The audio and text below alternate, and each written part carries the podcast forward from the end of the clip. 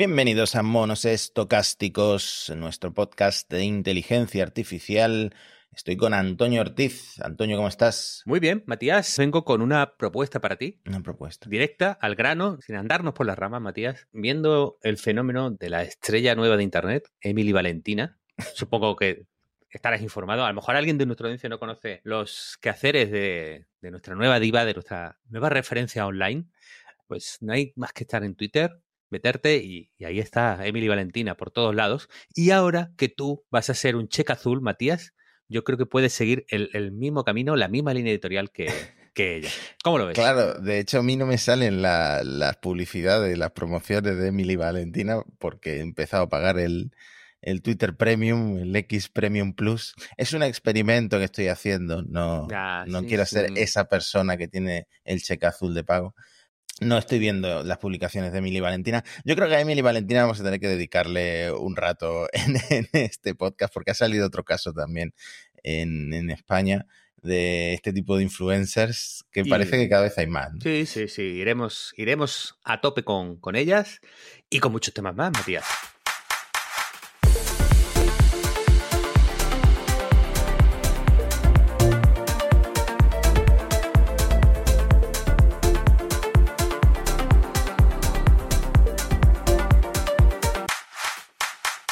Antes, una cosa, eh, la he liado otra vez con los Javis esta semana, esta vez con un tema un poco más relacionado con la inteligencia artificial. Me han tirado el vídeo. Había, ¿Ah, sí?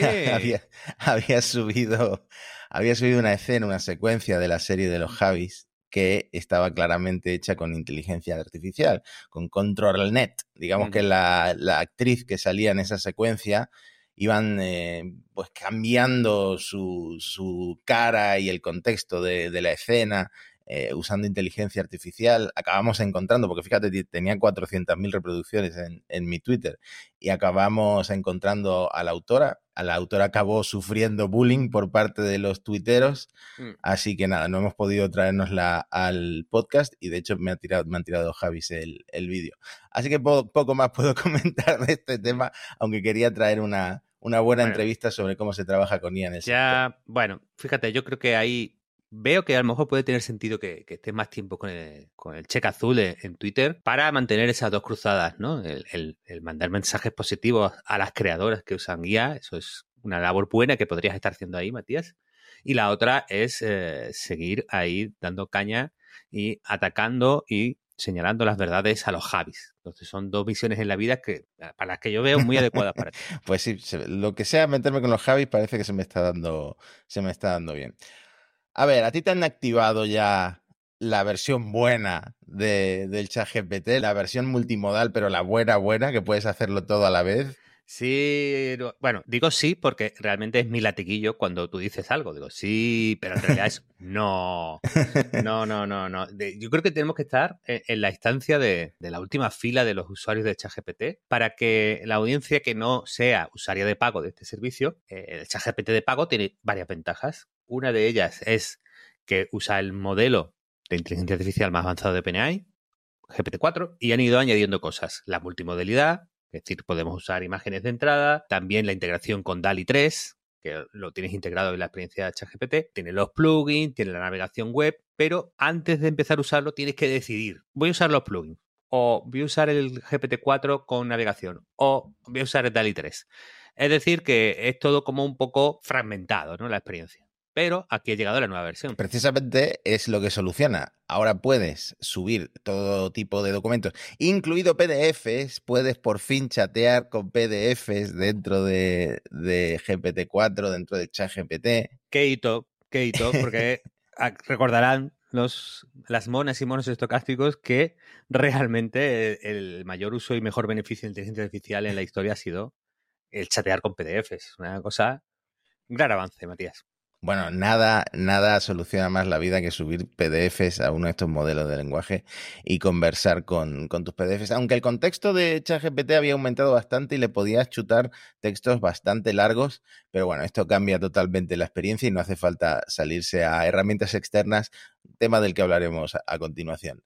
Sí. Y me, bueno, va todo, como dice Antonio, en el mismo canal y una de las posibilidades es pasarle una imagen en este caso, le han pasado la imagen de una capibara y le han pedido que genere la versión Pixar de esa imagen. Entonces, pues ha sacado el DALI 3, una capibara con estilo animado de Pixar.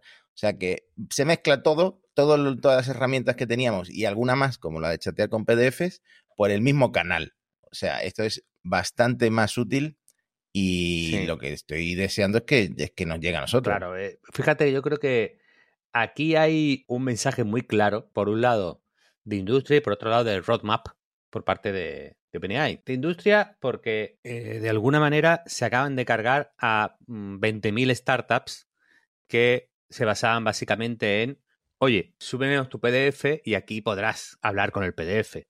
O te hago el caso de uso de convertir una imagen al estilo Pixar. Todos esos pequeñitos casos de uso en los que hay gente montando proyectos, algunos más ambiciosos, más empresariales, otros dentro de lo que cabe dentro del concepto ahora que se le llama solopreneur, ¿no? que es esa idea de que un individuo eh, por sí mismo puede montar eh, pequeños negocios digitales por Internet. Eso siempre se ha podido, pero bueno, ahora con inteligencia artificial parece que de una ambición y alcance mayores. Bueno, pues eh, digamos que hay un montón de startups a las que OpenAI les acaba de decir eh, hasta aquí, chavales, eh, buscaros otra, otra cosa. Y también yo creo que en el roadmap empieza a dibujarse lo que puede ser ChatGPT, ¿no? Que es, no sé si llamarlo un SaaS, un software como servicio multi, multipropósito, en el que yo creo que lo próximo que veremos, ¿no? y ahí por ahí hay, debates, es que tendremos ya solo una ventana y no muchas ventanas de chat con ChatGPT porque tendrá una memoria larguísima, integrará todo el tipo de interacciones de texto, voz, imágenes, creación de imágenes, uso de diagramas, pero que probablemente empiece a trabajar muy bien también con hojas de cálculo y con eh, un montón de servicios e integraciones que pueden llegar con el tiempo.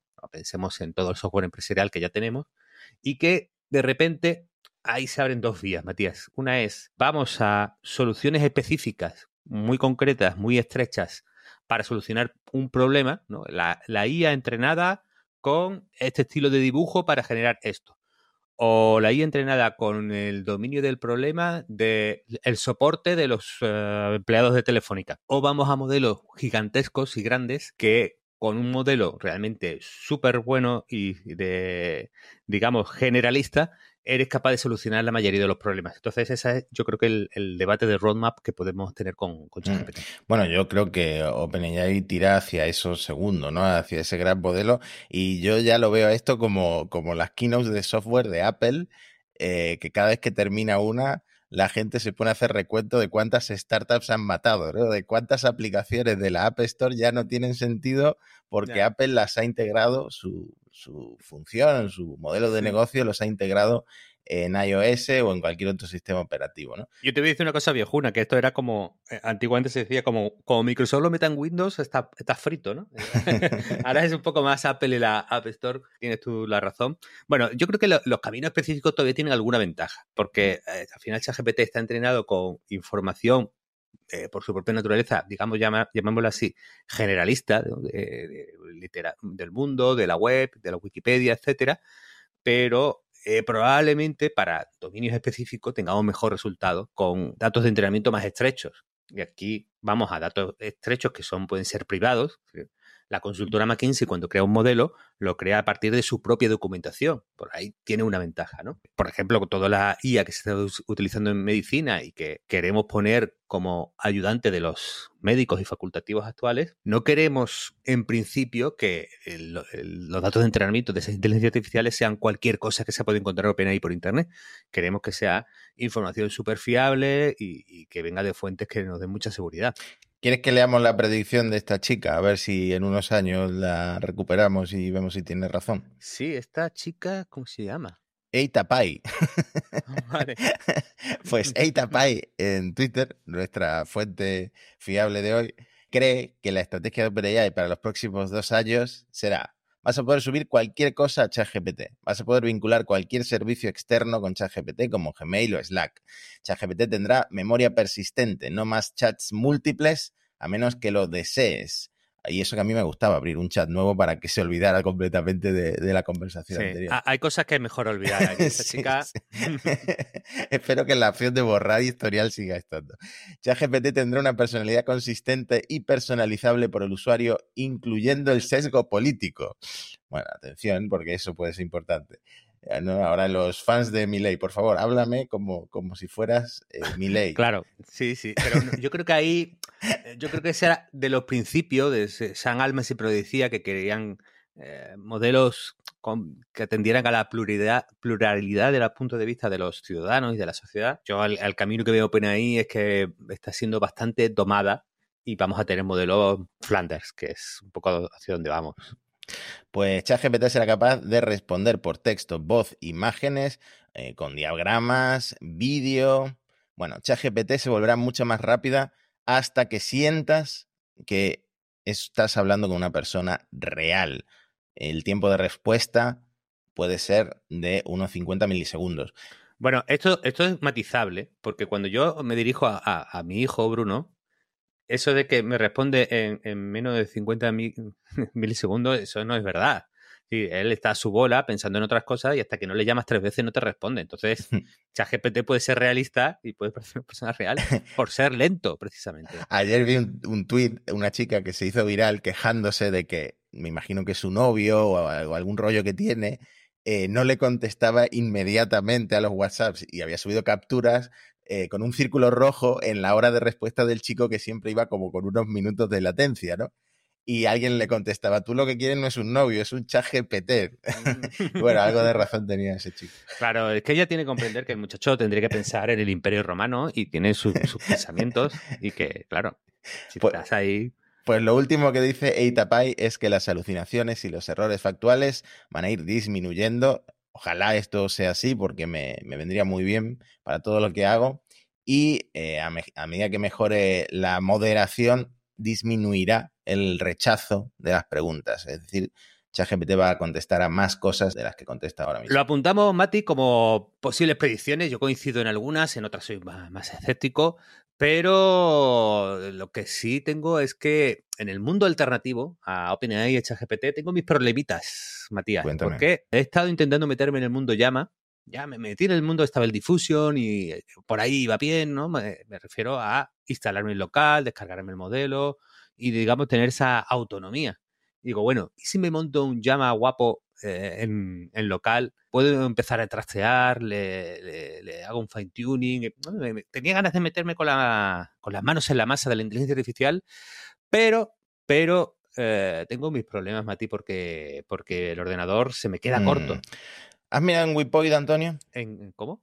En Wipoid, con W, te lo estoy enseñando también en vídeo en YouTube y en Spotify, porque Wipoid es nuestro patrocinador de la ah. semana. Venden PCs a medida para ayudar a personas como tú que no saben por qué ordenador decidirse o que a lo mejor necesitan que alguien los asesore con cierto presupuesto, con los programas que van a utilizar, en tu caso para entrenar y ejecutar estas IAS en local, la potencia gráfica que, van a necesitar, si son gamers. Voy a dejar, aparte del enlace a WePoint, un par de configuraciones que te pueden servir, una de muy alta gama, otra más económica, porque lo que sí quería decirte es que WePoint se especializa en montar ordenadores de gama alta, pero también de gama media, ya sea para gente que necesita el ordenador para trabajar, para ofimática, como se dice eh, normalmente, o para eh, gaming. Bueno, estupendo, Mati. me, viene, me viene perfecto esta parte porque es verdad que, mi PC ya empieza a sufrir, tengo que renovar y bueno, eh, mi paso, lo que sí me preocupa es un poco el tema pasta, ¿no? Porque yo una vez me meto en esto, Matías, me flipo un poco con la tarjeta gráfica, va a ser fundamental. También tengo que mirar bastante el disco duro, ¿eh? Porque te descargas un llama y prácticamente he tenido que borrar todas las fotos de mi familia. Bueno, digo, bueno, ya está, sacrificaré eso por, la inteligencia artificial, pero el tema pasta me, preocupa. vamos a ver, si aquí al que va mejor de pasta eres tú, pero no te preocupes, no te preocupes porque la gente de Nos ha dejado un código de descuento, el código MONOS, para los oyentes del podcast que se pasen por wipoid.com y que aprovechen este servicio de recomendaciones del que estamos hablando. Así que Wipoid, patrocinador de este episodio de Monos Estocásticos. Muchas gracias, Matías. Le voy a echar un ojito, eh, miraré todo y recordamos, Wipoid, con W y I latina.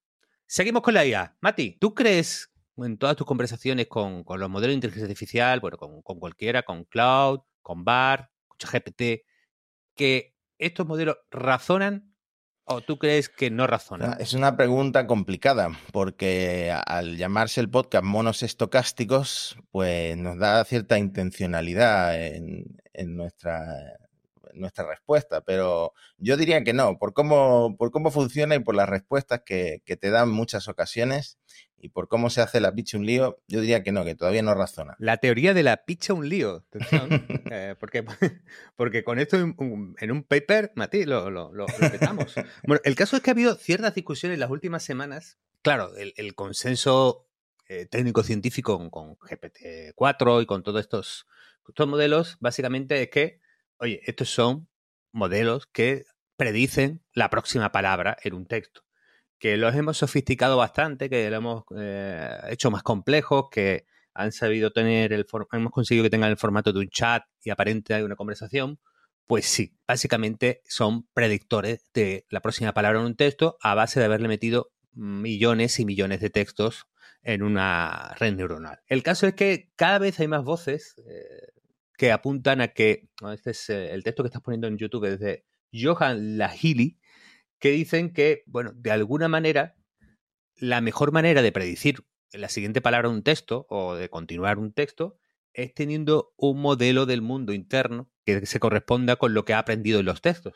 Y que por lo tanto esa forma de, añadir nuevas palabras a, una conversación no lo hace solo por pura estadística, más bien dicho, eh, esa estadística le ha llevado a tener una representación interna del mundo que es lo que le permite funcionar tan bien. Y por lo tanto, estamos ante un fenómeno de un proto-razonamiento. Tuvo un encuentro Schuskever, Schuskever, a ver si algún científico de, IA lo decimos bien, que es uno de los eh, es cofundador de OpenAI, y tuvo una, una conversación con, con el CEO de, eh, de NVIDIA.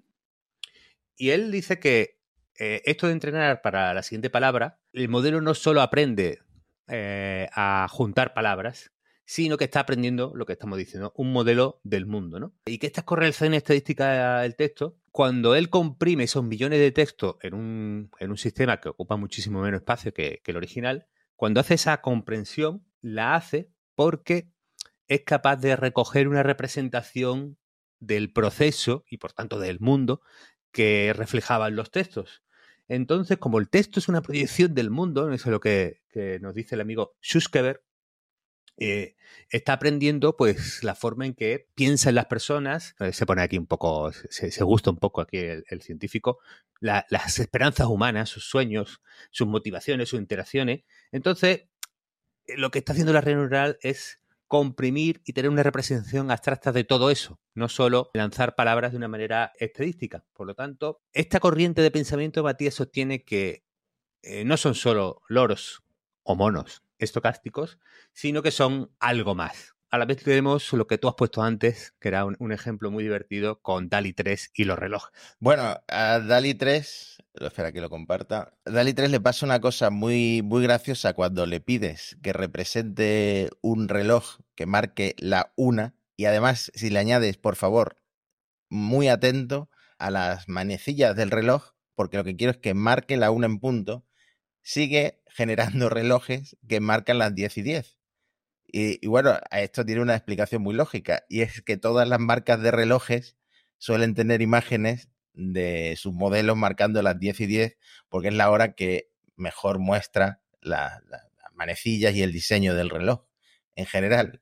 O sea que mucho razonamiento ahí detrás no, veo. ¿eh? Y bueno, ponemos poner mi ejemplo, la incapacidad para aprender las reglas del ajedrez, eh, los problemas de ChatGPT con operaciones matemáticas relativamente simples. Es decir, hemos encontrado tantísimos casos en los que ha desvariado y en los que un razonamiento simple humano, es decir, algo accesible a, alguien muy, no muy listo, vamos, que, no, que no es mandar un cohete a Marte, eh, pues eh, falla. Entonces, hay yo creo que esta sensación de extrañeza, ¿no? El ver por un lado que es capaz de cosas muy brillantes y por otro lado de que razonamientos muy simples y aprendizajes muy simples no ha sido capaz de, integrarlos en su, forma de funcionamiento. Entonces, ¿esto es un loro estocástico que solo escupe textos y con cierta aleatoriedad? ¿O realmente empieza a haber una proto-representación del mundo? Que es un debate casi eh, filosófico. Yo estoy un poco más del, lado de los primeros, de los, de los escépticos, porque esta aprehensión del mundo realmente no creo que se pueda producir solo leyendo que, o solo eh, recibiendo textos. Por lo tanto, esta forma de articular y de que haya un proto-razonamiento a mí me resulta todavía pues un poco querer verlo, querer eh, que eso exista y que eso, haya pasado, pero viendo algunos fallos tan claros y tan, tan patentes que tienen estos modelos, no, no, no acabo de estar dentro, Mati. El problema, esto es, a ver, todo el conocimiento de la humanidad, desde los escribas hasta pues los sabios con sus bibliotecas, todo eso estaba escrito pero ahí, aquí falta entrenar a estos modelos de inteligencia artificial conocimiento, con conocimiento más eh, popular, eh, que, que, pongan a la IA a hablar con gente del campo, que, que le chuten vídeos de Belén Esteban. Eh, aquí tiene una ventaja Elon Musk, por ejemplo, porque en Twitter está todo. En Twitter ahora ya pues no lo usa casi nadie, pero de un tiempo atrás todo el conocimiento y toda la, la materia gris colectiva de lo que se nos pasa por la cabeza estaba en Twitter, así que la empresa de, Elon tiene una ventaja sobre ChatGPT o sobre mm. OpenAI en esto. Bueno, eh, hay cosas interesantes por ahí que, he recopilado un poco alrededor de inteligencia artificial y conocimiento. ChatGPT es utilizado por un tercio de los alumnos de postdoctorado, recogía Nature, en campos como, bueno, para refinar textos, generar código, buscar bibliografía, es, curioso, decir, ya, por lo menos como ayudante de gente muy lista, pues a, ChatGPT parece que está encontrando su sitio. Y además hicieron un, análisis, y hay un, un, paper al respecto que es muy interesante, de la, de la buena labor que hace ChatGPT, eh, bueno, con, el modelo GPT-4, con eh, la revisión por pares, ¿no? Este proceso científico por el cual cuando un científico pues postula un estudio, tiene su, su paper que se llama, pues eh, hay otros científicos que lo revisan, lo señalan, intentan corregir, bueno, de alguna manera sojuzgan su, su validez científica para ser añadido y ser publicado. Claro, es una labor de revisión de texto, eh, es algo que ha puesto a trabajar a, a ChatGPT y el 57% de los eh, participantes en el estudio encontró que los comentarios de GPT-4 como la labor de revisión por pares er, era bastante útil. Entonces, claro, esto va un poco a la contra de todo lo que hemos dicho antes, porque realmente pues, este es un trabajo intelectual de, enorme sofisticación. Entonces, eh, aunque los consejos sean un poco genéricos y a lo mejor no profundice mucho, pero encontrar errores se encuentra, ofrece alternativas, perspectivas. Bueno, Aquí me están descubriendo la pólvora los doctores. Yo lo siento por esto, yo lo llevo usando un año. Yo uso ChatGPT, no soy capaz todavía de generar mis artículos con ChatGPT porque es eh, un texto muy encorsetado. Eh, y de nuevo, vuelvo a la teoría de que se hace la picha un lío leyendo dos o tres fuentes. Y mm, sí que lo uso mucho para corregir artículos, encontrar errores, me encuentra typos sin problema, me encuentra frases que no se entienden sin problema, me dice, oye, esto que has puesto aquí, yo creo que la gente no lo va a entender, ¿por qué no lo explicas un poco mejor? O este concepto es demasiado técnico, ¿por qué no lo aclaras un poco? Y para eso ChatGPT es una de las em, herramientas que más acelerado mi trabajo junto con pues herramientas de, edición gráfica que usan inteligencia artificial y bueno, en general todo lo que un redactor del siglo XXI necesita para su trabajo.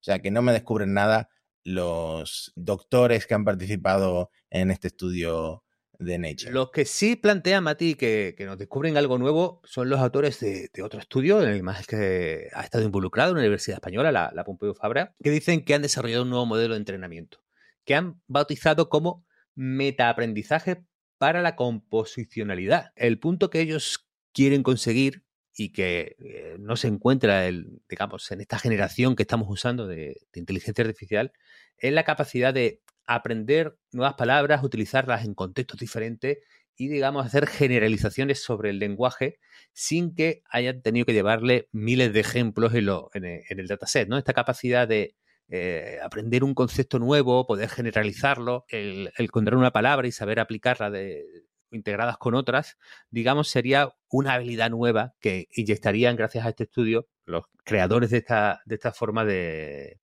de, entrenar a inteligencia artificial, ¿no? Entonces, bueno, se ha publicado en Nature, se le ha dado bastante bombo, ha salido un poco, digamos, eh, alcance en, las publicaciones y en, y en Twitter IA. Bueno, digamos que puede abrir la puerta que si esto funciona bien, se pueden entrenar modelos de inteligencia artificial como los que tenemos ahora, pero usando muchísimos menos datos de entrenamiento, porque esa capacidad de, de generalizar sin requerir tantos ejemplos de partida es eh, yo creo que una innovación bastante interesante para que los modelos sean más pequeños y cueste menos entrenar. mira, un ejemplo que ponen. Los humanos podemos aprender nuevas palabras y utilizarlas en diferentes contextos. Por ejemplo, una vez que conocemos la palabra photobomb, que es eh, bastante reciente, podemos eh, usarla en frases o interpretarla en frases como eh, photobomb a, Zoom Call, ¿no? Como ha, aparecido, ha, habido una aparición inesperada en una llamada de Zoom, como, como le pasó al hombre este eh, de la BBC en la pandemia que salieron sus niños por detrás. Pues esos niños hicieron photobomb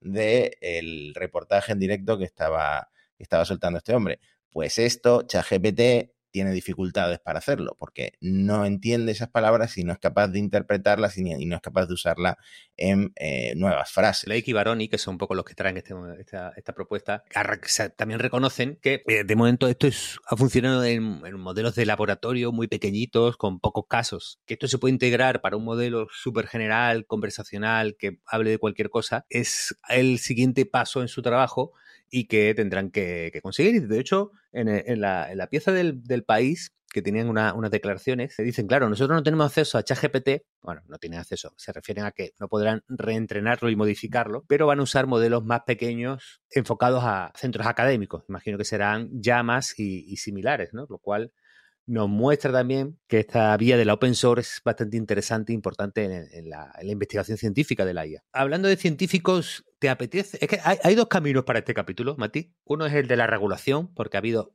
un montón de movidas regulatorias. De hecho, Biden viene, viene fuerte, Estados Unidos también eh, se ha metido. Esto es justo pasa, ha pasado unas horas antes de grabar el episodio, pero luego tenemos BIF de científicos de inteligencia artificial.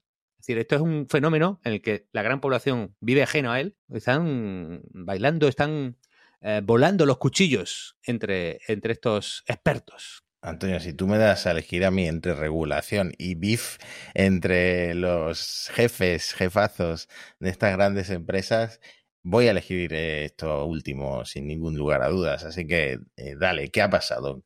Que me tienes en ascuas. Bueno, tenemos eh, la versión bien queda, porque de, de de OpenAI y su, y su tema de, oye, es que ah, la, IA razona, pues ya lo tenemos, ¿no? Pero tenemos el segundo caso, que es el de Hassabis de DeepMind. Eh, a mí, yo siempre recomiendo ver el, documental de, creo que era de Netflix el que, el que lo tenía, ¿no? El de Alpha... AlphaGo. El de AlphaGo, sí. Es, y él sale ahí muy protagonista. Ahora está un poquito más estropeado, está, está más mayor, Hassabis el tiempo pasa. Pero bueno, el caso es que él hace unas declaraciones que a mí, a mí, a mí no me hacen mucha gracia, ¿no? Porque dice que es la inteligencia artificial, las tecnologías más importantes y beneficiosas de la historia, pero que él lo que pide es que haya comité, un grupo intergubernamental como, como, el del grupo de expertos del cambio climático porque hay mucho riesgo, es muy preocupante y no podemos permitirnos el mismo retraso, dice, que con el cambio climático no podemos permitirnos eso con, la inteligencia artificial.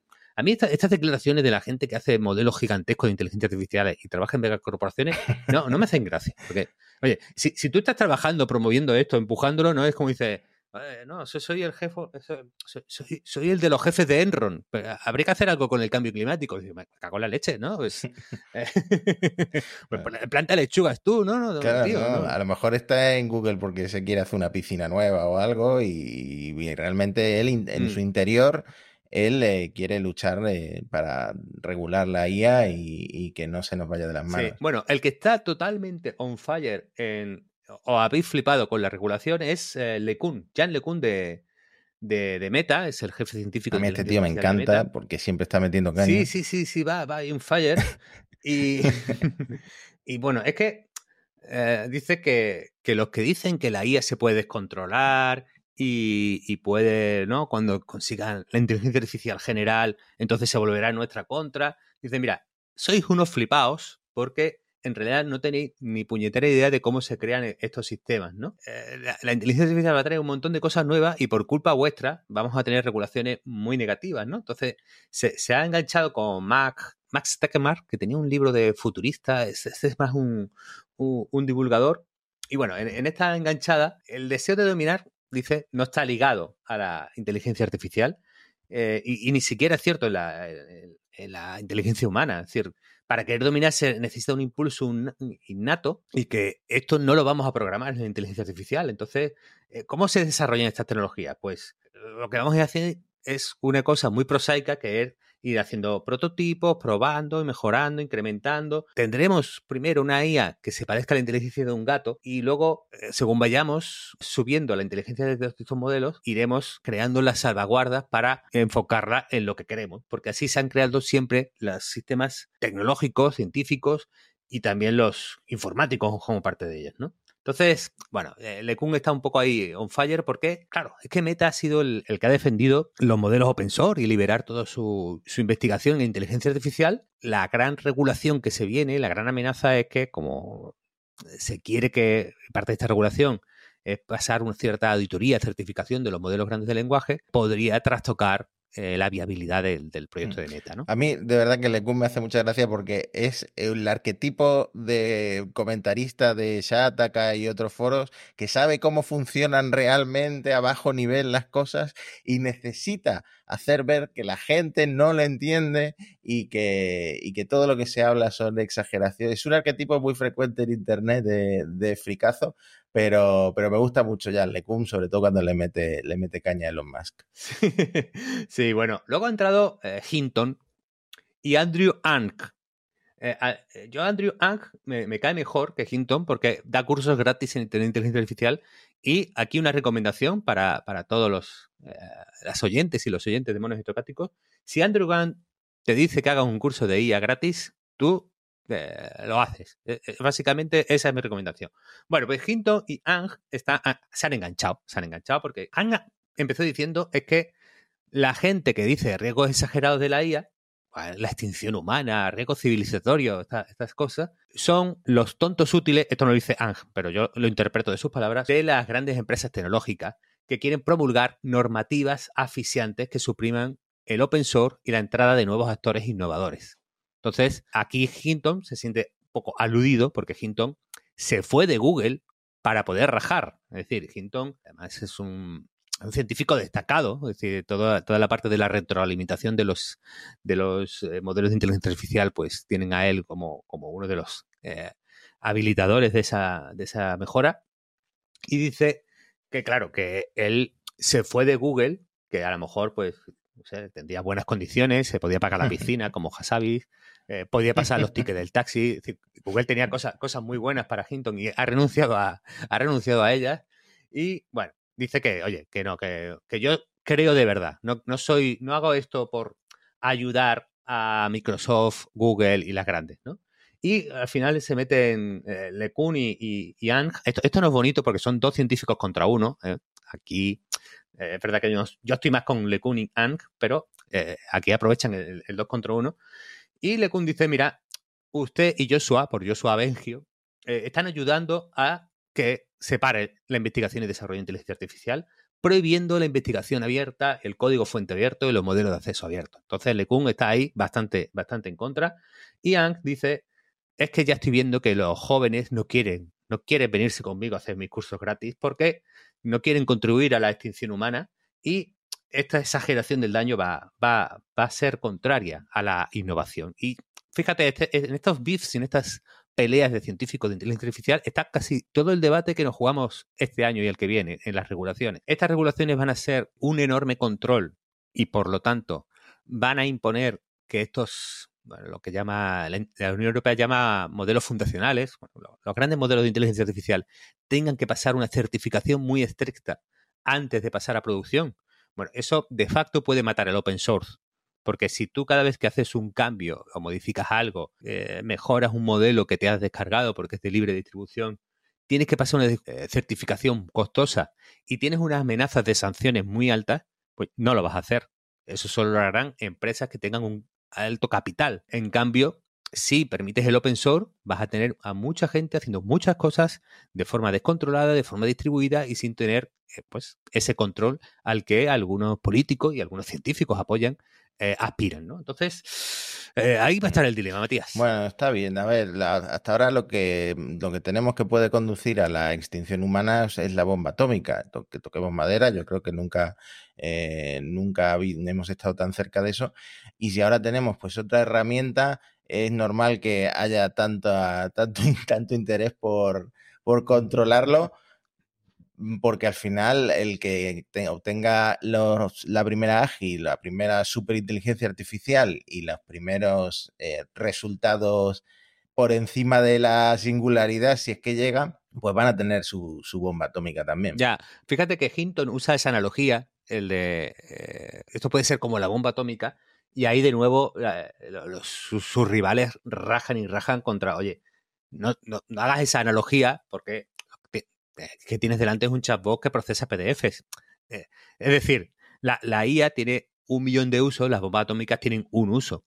Eh, y el millón de usos de la, inteligencia artificial superan enormemente los, casos de uso beneficiosos socialmente de, los perjudiciales. Es una analogía porque tampoco la, la inteligencia artificial no, no, mata a la gente, ¿no? Entonces, Ahí hay un. Porque ya luego se mete Pedro Domingos, que es el autor de The Master Algorithm, un libro que a mí no me gustó demasiado, pero bueno, que, está muy activo también en, redes. Y bueno, también lo discute mucho Dennett. Bueno, yo ya me he metido en ese mundo, Mati, de, en vez de estar eh, atendiendo a lo que hacen los, influencers, estoy como metido en el mundo de los científicos de inteligencia artificial. Y creo que necesito que me saques de ahí porque creo que tenemos creadoras importantes en nuestro Puerta Grande o Enfermería.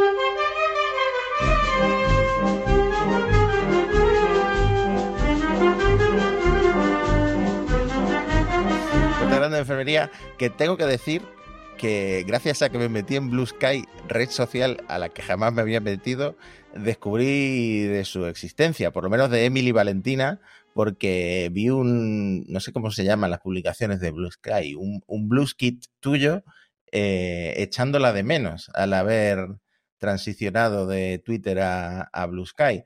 Y, y, luego fue cuando empecé a investigar quién era Emily Valentina. Y entonces descubrí un poco más. Emily Valentina es, es nuestra musa, Mati. Yo te lo propongo. Yo creo que deberíamos rendir eh, homenaje y, pleitesía a esta creadora de contenidos. Los tuiteros ya la conocen. ¿Por qué? Porque Emily, no sabemos muy bien por qué, se gasta un montón de dinero en aparecer publicitariamente en Twitter. Más como Twitter, ahora llamado X, permite publicidad en, en las respuestas crea un efecto maravilloso. Porque Emily no tiene una línea editorial agresiva ¿no? y, faltona, ¿no? No tiene, no tiene ese tono que te enfada, sino que al contrario, pues nos descubre el amanecer un día, otro día nos, nos enseña cómo corre por, por el campo, eh, cuando se prepara un café, un jersey nuevo. Es decir, Emily nos introduce en un mundo de dulce candor, Matías. Entonces tú estás en un hilo de Twitter en el que alguien ha dicho algo en el que inmediatamente aparecen mil personas insultándoles, ¿no? Insulto, insulto, insulto, faltada, faltada, faltada. Y de repente, en ese momento, la publicidad de Miri Valentina. Oh, el sentir de un nuevo amanecer, eh, aquí eh, con, mi manta eh, y el café, ¿no? Y, tú dices, ¿cómo mejora el mundo, Emily Valentina? Seríamos una sociedad mejor, mm. con más como ella. Pues en los últimos 30 días ha ganado 7.500 followers con este tipo de, de tweets mm, naif, ¿no? Y resulta que hay un señor en Twitter, Chuiso, que ha analizado el caso y mm, viendo los vídeos en detalle, detalles en las manos, detalles en la cara, eh, una oreja que desaparece y tal, cree que es una persona real que usa filtros de inteligencia artificial en la cara con un deepfake o algo parecido y por alguna razón se está dejando el parné en promocionar esa cuenta pues inocente y, y más propia de Instagram eh, en el caos que es Twitter. Así que a lo mejor eso es la única intención oculta detrás de Valentina, crecer para luego vender la cuenta o algo así. También puede ser que sea el propio Elon Musk queriendo que el ambiente en Twitter sea un poco más relajado. Sí, Emily. Ah, yo creo que ahí Claro, ya empezamos a tener e, ese dilema de eh, el tomar una cosa real y sospechar que es inteligencia artificial porque no es creíble. ¿Es creíble la existencia de esta mujer y esa línea editorial en medio de Twitter y, de, ¿no? Como, como si, surgiera en medio de un campo de batalla enfangado con, balas y bombas, apareciera un angelito vestido de blanco inmaculado, ¿no? Dice, no, no es creíble, no puede ser. Bueno, pues bueno, tenemos el caso de Emily Valentina, ¿no? Nuestra, nuestra, nueva, nuestra nueva musa, que no es inteligencia artificial, o por lo menos creemos que no. Pero luego tenemos, tenemos a otra. Aitana. Aitana, este es un caso local, un producto español, y este sí que está totalmente generado con IA generativa. No sé qué modelo, porque las fotos son bastante buenas. Es eh, una chica con el pelo teñido de rosa, una figura 10 sobre 10, fotos un poco voluptuosas que la gente sedienta de ver mujeres en internet a estas horas, pues eh, le contesta con qué guapa estás, estás buenísima, qué sexy te pasas, no sé qué. Entonces, pues hay gente que se está creyendo el enésimo caso de una cuenta de Instagram creada por una agencia de publicidad, en este caso de Clueless, me imagino que también para farmear seguidores. Sí, de hecho, parece que esta hay influencer, ah, no, hay a influencer, a influencer. No, no, yo esto no, no, veo que triunfe, ¿eh? A influencer. Mm. Bueno, creada por The Clueless, que tiene 90.000 seguidores, no está nada mal en, en, Instagram. Y en un reportaje con el periódico indicaban que facturaban unos 4.000 euros al mes, lo cual ya empieza a ser una, cantidad. Han creado alguna más, tienen otra, otra compañera que se llama María Lima, que es amante de la fotografía, el fútbol y el arte. Una, mezcla curiosa, ¿no? Esta de, artística futbolera, mientras que nuestra amiga Aitana está más en el gaming, el fitness y el cosplay.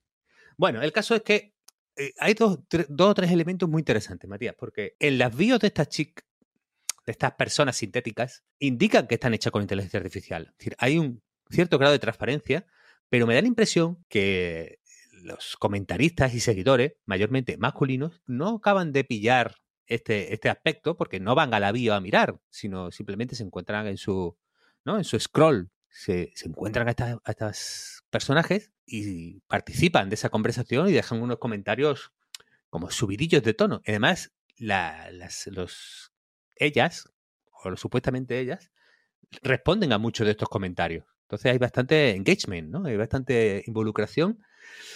Y luego hay una cosa curiosa que es que Aitana tiene página de un pseudo OnlyFans.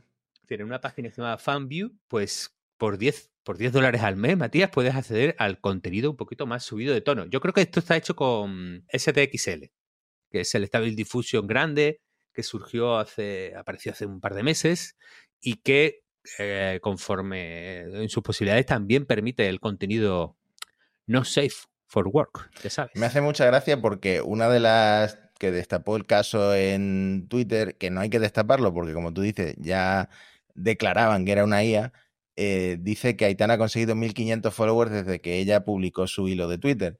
O sea que la gente le da absolutamente lo mismo que sea una IA. Si lo que quieren es ver una chica guapa, atlética, que hace deporte, que le, que le gusta Blink 182 y, no, y espero que no haya mucha gente pagando el falso OnlyFans porque ya entonces ya es para estudiar eh, la mente humana a nivel psicológico y sociológico. se, se, abren muchos debates, Mati, porque fíjate, en esta gente, ¿no? Cuando, cuando dice, bueno, ya sé que es una IA, entonces yo creo que deberíamos, deberían cambiar la orientación del piropo, porque claro, qué guapa, o oh, qué bien te queda eso, ¿no? O, ¿no? Ya hay piropos un poco más gruesos, más de modé, ¿no? Que ya, ya hemos cancelado en nuestra sociedad, ¿no? Quien te pillara, ¿no? Y empiezan a, ponerse más, El tono de la conversación empieza a ponerse más, más grueso. Pero dado que es una IA y que es inteligencia artificial, software, al fin y al cabo, ¿no deberían lanzar piropo al algoritmo y no a, la imagen? ¿No? Estamos, oh. ¿Quién fuera if para agarrar ese else? No. Estamos más cerca de Futurama de lo que parecía. Pero Ole, eh, no, no, no, pero Matías, eh, yo creo que aquí la gente está confundida, entonces, no, en vez de decir ole ese, ¿no? E, elemento fisiológico de la mujer, ese orden de complejidad, de, ¿no? Que, bien lo hace, ¿no? Escala logarítmica. Oh. No, pero alguien te, alguien te diría, a ver los culos con los que se ha entrenado el modelo de Stable Diffusion para luego crear esto, ¿no? También te digo, a mí lo que más me sorprende de esto es que todavía en 2023, casi 2024, una agencia sea capaz de ganar esos 4.000 euros al mes en Instagram con una cuenta sacada desde cero. Seguramente promocionando mucho, em, metiendo dinero detrás, habría que ver cuánto de beneficios tienen esos 4.000 euros, pero me sorprende que Instagram todavía dé dinero a este tipo de influencers. Yo pensaba que ya esto estaba cerrado, que nos hemos quedado con las Pombo y con eh, Dulceida o lo que sea, y que las demás estaba, eh, lo tienen más difícil. Bueno, fíjate, yo creo que hay otro debate de fondo y que va a tener que ver con nuestra relación con la realidad, que eh, yo creo que tiene que ver también con, con un concepto que hace poco discutíamos en Error 500, que era el concepto de metaverso. El mundo de Instagram con su edición, su selección, su comunicación de, digamos, de, un mundo alterado, impostado, en el que todo es fantástico, maravilloso y somos guapísimos y guapísimas, eh, todo cargado de filtros, de poses, de... En realidad es una sensación de irrealidad. El mundo esto de toda la gente tan guapa demostrando su capital erótico, en el fondo tiene también una, sensación de, irrealidad, ¿no? no es la realidad como la vivimos cotidianamente cuando bajas a la calle ahora a desayunar y hacer los recaos. No es eso, es otra cosa, ¿no? Es eh, vives en una burbuja ficticia si te sumerges en ese mundo de, Instagram. Que Aitana o otras influencers, la referencia mundial es el Lil Maqueda, que tiene como, como dos millones, claro, son groseramente artificiales, ¿no? Están claramente inventadas. Una vez que hemos comprado y hemos aceptado esa regla, esa suspensión de lo cotidiano para entrar en algo que es más agradable o que, o que nos ¿no? introduce en nuestra fantasía o en nuestro eh, mundo de deseos, que Aitana esté generado con una IA y María Pombo no, a lo mejor nos descubrimos que no era tan importante a la hora de ¿no? comprar este, vivir en la ilusión y vivir en un mundo eh, ficticio y que las reglas ahí puede que cambien. Yo soy escéptico con los VTubers, con, los influencers. Siempre he pensado que eh, en, esta relación seguidores-creador de Internet o famoso en general, hay una búsqueda de conexión humana, pero a la vez, cuando veo estos fenómenos, me pregunto, oye, es verdad que todo en el cine, la televisión, todo es, todo es mentira. En Instagram y en esto, en Internet, todo es también falto de autenticidad e inocencia, pues a lo mejor compramos que, que, las modelos que aparecen ahí tampoco sean, entre comillas, reales. pues no sé, yo creo que me estoy quedando muy viejo para, para esto. Creo que aquí está habiendo una brecha generacional, como tantas que ha habido, ¿no? Como los padres a los que no les gusta la música que escuchan sus hijos. Y yo ya estoy en, en esa generación que rechaza que rechaza esto. Pero bueno, lo entiendo porque también entendí por qué la gente habla con ChatGPT durante horas, incluso contándole sus problemas a nivel salud mental, ¿no? Porque ChatGPT siempre está disponible y además es gratis. o sea, yo eh, a mi psicóloga le pago 60 por sesión y es barata. hay, hay, hay otras que son bastante más Yo doy puerta grande a Emily Valentina. ¿Tú qué, qué opinas de Aitana? ¿Qué, qué, qué, le concedes? Pues Aitana, a, a, nivel fisiológico, está muy bien. Le, le pongo un 10 como concepto y estado de la humanidad y implicaciones, eh, no sé, esto me, tengo muchas dudas. Para mí es una enfermería. Bueno, pues enfermería para, para Itana, lo siento, agencia de Clules. Bueno, un día ojalá pudiéramos traernos a, la agencia también al podcast, porque seguro que tienen puntos de vista muy, muy interesantes. Y si quieres, Mati, una vez que hemos cerrado esta parte de Puerta Grande Enfermería, yo creo que hay dos noticias que merece la pena hacerle un poco de seguimiento. Una es la de que Google mete más pasta en Anthropic, Muy bien pronunciado, Antonio. Anthropic, no sé qué es lo que tiene, ¿qué les dará? ¿no? Tú dices, primero invirtió Google, puso 500 millones de dólares. Luego un acuerdo de Amazon, si no recuerdo mal, hasta 4.000 millones, dependiendo, faseado ¿no? de, en distintas etapas, hasta 4.000 millones Amazon. Y ahora llega Google y ya dice, os doy 2.000 millones más.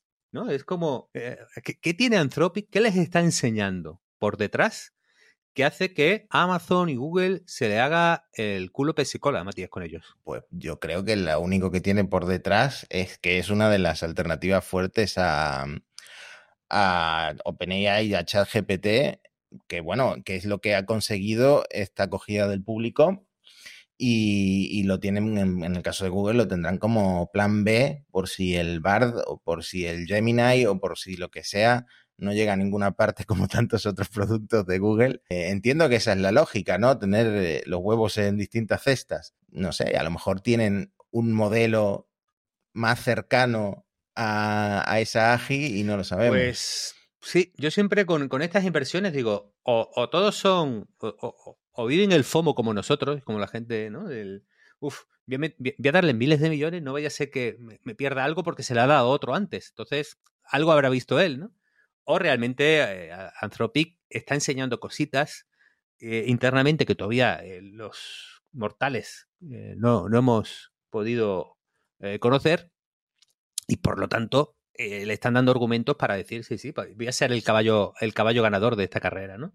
Y luego otra, otra empresa a la que creo que tenemos que seguirle bien la pista es la gente de Humane, porque eh, se ha filtrado en The Information. ¿Te acuerdas que hablamos del PIN de inteligencia artificial? Ese que se paseó en la, moda, en la Semana de la Moda de, Nueva York. Bueno, parece que no va a ser, no va a ser exactamente baratito el, el PIN, ese gadget, wearable, proyector, cosa secreta con inteligencia artificial, porque según The Information va a costar mil dólares.